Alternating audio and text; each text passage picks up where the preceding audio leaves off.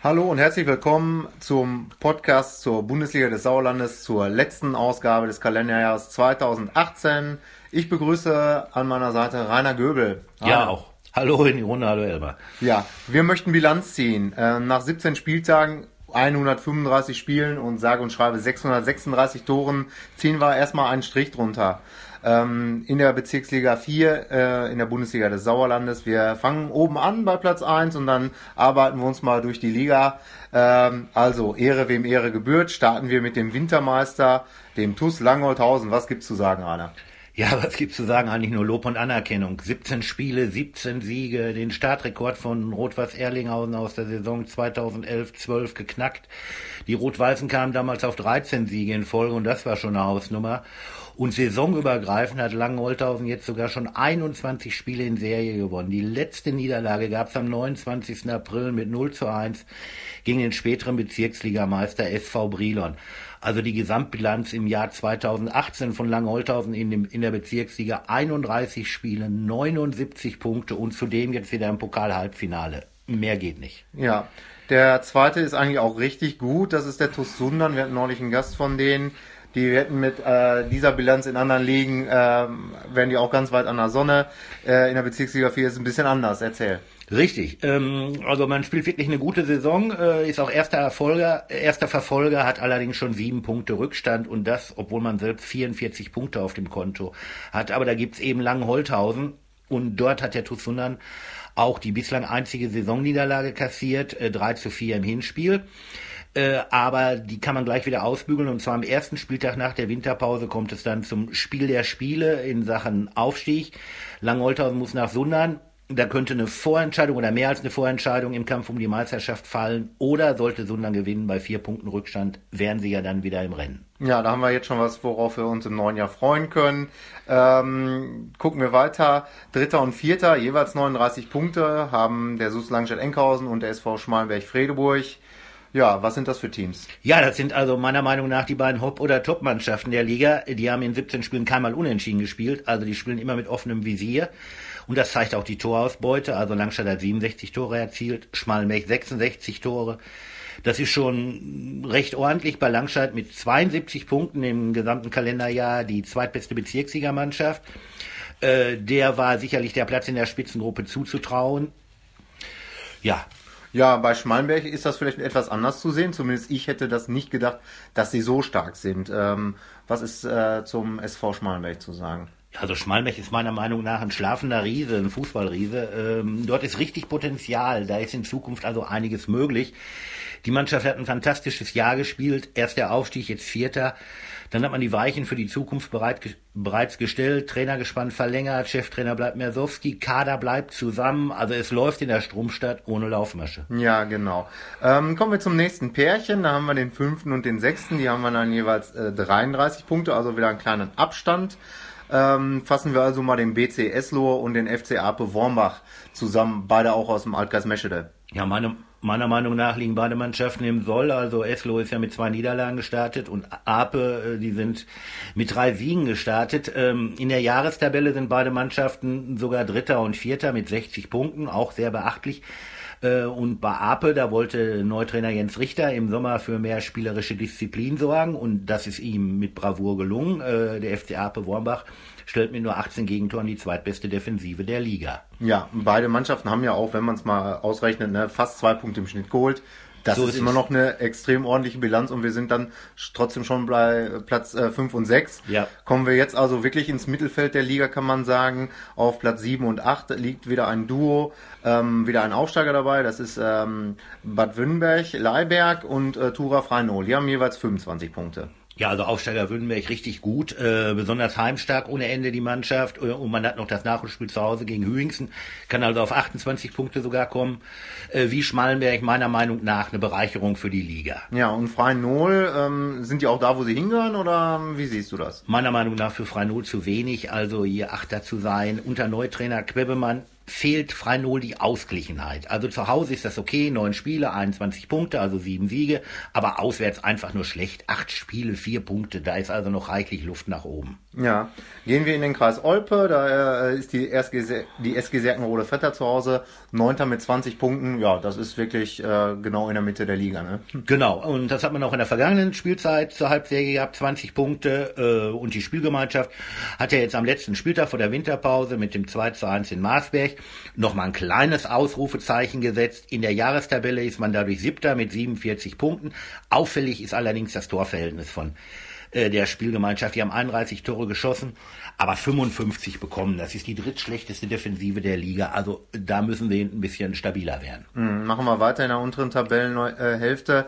Da haben wir jetzt ein äh, Trio, was wir da mal zusammenfassen wollten auf Platz 10 bis 12. Also 10. ist äh, der VfB Marsberg mit 18 Punkten, die Sportfreunde Hüngsten haben 17 und ähm, der SV Herdringen 16. Wie lautet denn dein Fazit zum VfB Marsberg? Ja, also zu Marsberg kann man sagen, stark gestartet mit acht Punkten aus vier Spielen, da waren sie ungeschlagen, aber dann auch ganz stark nachgelassen. Äh, die Liga werden sie halten, ähm, es ist sogar noch ein Titel drin, denn die Mannschaft steht im Halbfinale im Kreispokal. Okay, gucken wir mal an, äh, ob es da jetzt, sag ich mal, im neuen Jahr wieder ein bisschen besser läuft als vielleicht im Herbst. Ähm, Aufsteiger Hüingsen, äh, wie ist deine Meinung dazu? Die haben äh, uns erst eigentlich ein bisschen überrascht, glaube ich. Ähm, ja, mittlerweile ist man da, glaube ich, erstmal in erster Linie halt froh, dass Pause ist. Ja, ähm, also bei Hüingsen hat ja besonders Banewski überrascht mit 15 ja. Toren, aber das ist einfach zu wenig. Äh, die Truppe hatte natürlich auch Verletzungssorgen. Jetzt rüstet man auf, meiner Meinung nach mehr Masse als Klasse. Zumal man auch äh, René Weißbach, einen exzellenten Stürmer an Langenholthausen in der Winterpause verliert. Für mich ist Hüingsen weiter so eine Wundertüte. Also, und bei sechs Punkten Vorsprung auf den Drittletzten ist man auch noch nicht durch in Sachen Klassenhalt. Ne? Ja, dann gilt das höchstwahrscheinlich ja auch für den SV Herdring, der einen Punkt weniger hat. Ähm, äh, passt die Bilanz aus Sicht des SV Herdring oder wie sie, schätzt du das ein? Ähm, sagen wir mal so, ist eine solide Saison, äh, aber fünf Punkte Vorsprung jetzt auf den ersten Abstiegsplatz sind auch schnell verspielt, äh, zumal Herdring wie Hügens einen Stürmer nach der Winterpause nicht mehr dabei hat, äh, aber es ist nicht irgendein Stürmer, es ist eben Marcel Kern, eigentlich die Lebensversicherung des SV Herdring in den vergangenen zwei Spielzeiten. Er wechselt zum Landesligisten Höchsten 09, fragt sich nur, wann er dort spielen wird, denn bislang hat er noch keine Freigabe. Herdring hat es allerdings jetzt nach der Winterpause, ebenso wie der Tussunan, selbst in der Hand, die Weichen in die richtige Richtung ja. zu stellen. Also im ersten Punktspiel im neuen Jahr trifft Herdring auf den drittletzten aus Birkelbach ein Schlüsselspiel. Okay, ne? also auch ein weiteres Schlüsselspiel, nur nicht für die absoluten Spitzenclubs, sondern die Mannschaften, die sagen, okay, nee, absteigen, das wollen wir nicht. Ähm, das gilt auch Sicherheit für die nächsten äh, Clubs, jeweils elf Punkte, also nicht besonders viele, aber wenn zweistellig haben der viertletzte SV Oberschleder und Grafschaft und der drittletzte die Sportfreunde Birkelbach äh, auf dem Konto. Ähm, deine Einschätzung, es hat sich ja ein bisschen was getan bei diesen Vereinen. Ja, also bei Oberschledern ja mit einem neuen Trainer nach dem Rücktritt von äh, Mario Emde äh, ist jetzt Sebastian Meyer neuer Chefcoach. Meyer war bereits zum Ende der vergangenen Saison äh, Co-Trainer in Oberschledern. Oberschledern muss also meiner Meinung nach, um den Klassenerhalt zu schaffen, zu alter Heimstärke zurückfinden. Bislang vier Punkte aus acht Spielen, das ist eigentlich äh, äh, grottenschlecht. Ja, bei Birkelbach, da habe ich jetzt auch mitbekommen, die haben dann auch wieder ein bisschen was Zählbares geholt in den letzten Wochen. Ähm, da hat der Trainer das so zusammengefasst, dass man gesagt hat, so jetzt äh, kriegen wir auch ein bisschen die Belohnung dafür, äh, dass wir doch eigentlich äh, ja ähm, konkurrenzfähig sind. Was ist denn dein Eindruck? Ja, also ich glaube, da fehlt so ein bisschen die Konstanz. Also die spielen mal Huli, mal Fui ähm, und sind natürlich sehr defensiv schwach. Also 61 Gegentore, zweitschlechteste Abwehr. Hm.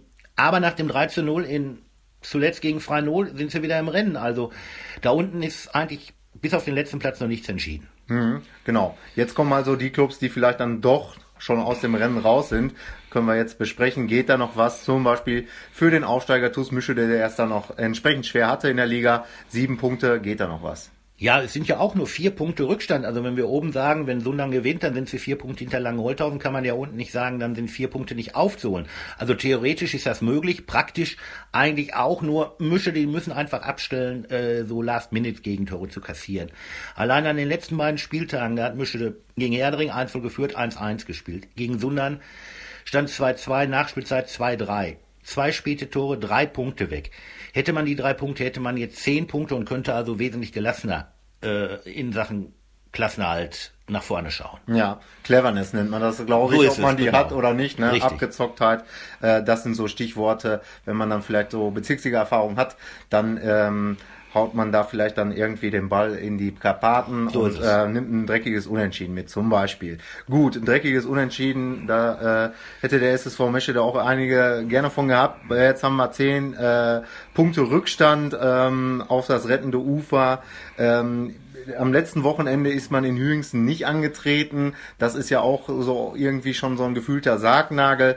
Gibt's denn da jetzt ein Fußballwunder im neuen Jahr? Du bist immer gut informiert, was den SSV angeht. Was äh, gibt's zu sagen? Ja, also Fußballwunder glaube ich nicht. Wie soll das passieren? Also selbst wenn man jetzt in der Winterpause Spieler von Fatih Türkgücü Meschede, mit denen man eine Kooperation anstrebt, bekommt, ähm, also wenn man die bekommen sollte, fünf Spieler sind da im Gespräch. Äh, Meschede wird doch anschließend nicht wie lange Holtern durch die Liga marschieren. Ähm, außerdem die Mannschaft hat jetzt in 17 Spielen einen Punkt geholt und muss jetzt in 13 Spielen 10 Punkte aufholen und eigentlich sind es ja 11 Punkte, denn das Torverhältnis von 15 zu 18 ist ja auch noch ein Minuspunkt. Also der Verein sollte sich auf einen Neuanfang in der A-Liga einstellen. Meiner Meinung nach, alles andere ist blauäugig. Okay. Also auch in der Zeit, in der man sich Wünsche erfüllen kann und vielleicht auch das eine oder andere Weihnachtswunder passiert, äh, plädiert Rainer für Realismus ja. im Sauerland und in der Fußballbezirksliga 4. Uns bleibt nur, euch für die Aufmerksamkeit in den ganzen Wochen äh, in, an 17 Spieltagen in dieser Saison zu danken. Äh, bleibt uns gewogen im neuen Jahr, da machen wir mit Sicherheit weiter. Jetzt wünschen wir euch erstmal eine etwas äh, besinnliche Zeit, äh, frohe Weihnachten und auch schon mal einen guten Rutsch von mir, Elmar Redemann von der WP Sportredaktion. Rainer, dein Schlusswort? Ja, auch von mir, also frohe Festtage, ähm, gesundes und gutes neues Jahr äh, und dann eben Glück auch für den Rest der Saison. Genau, bleibt sportlich und bleibt der Bundesliga des Sauerlandes gewogen.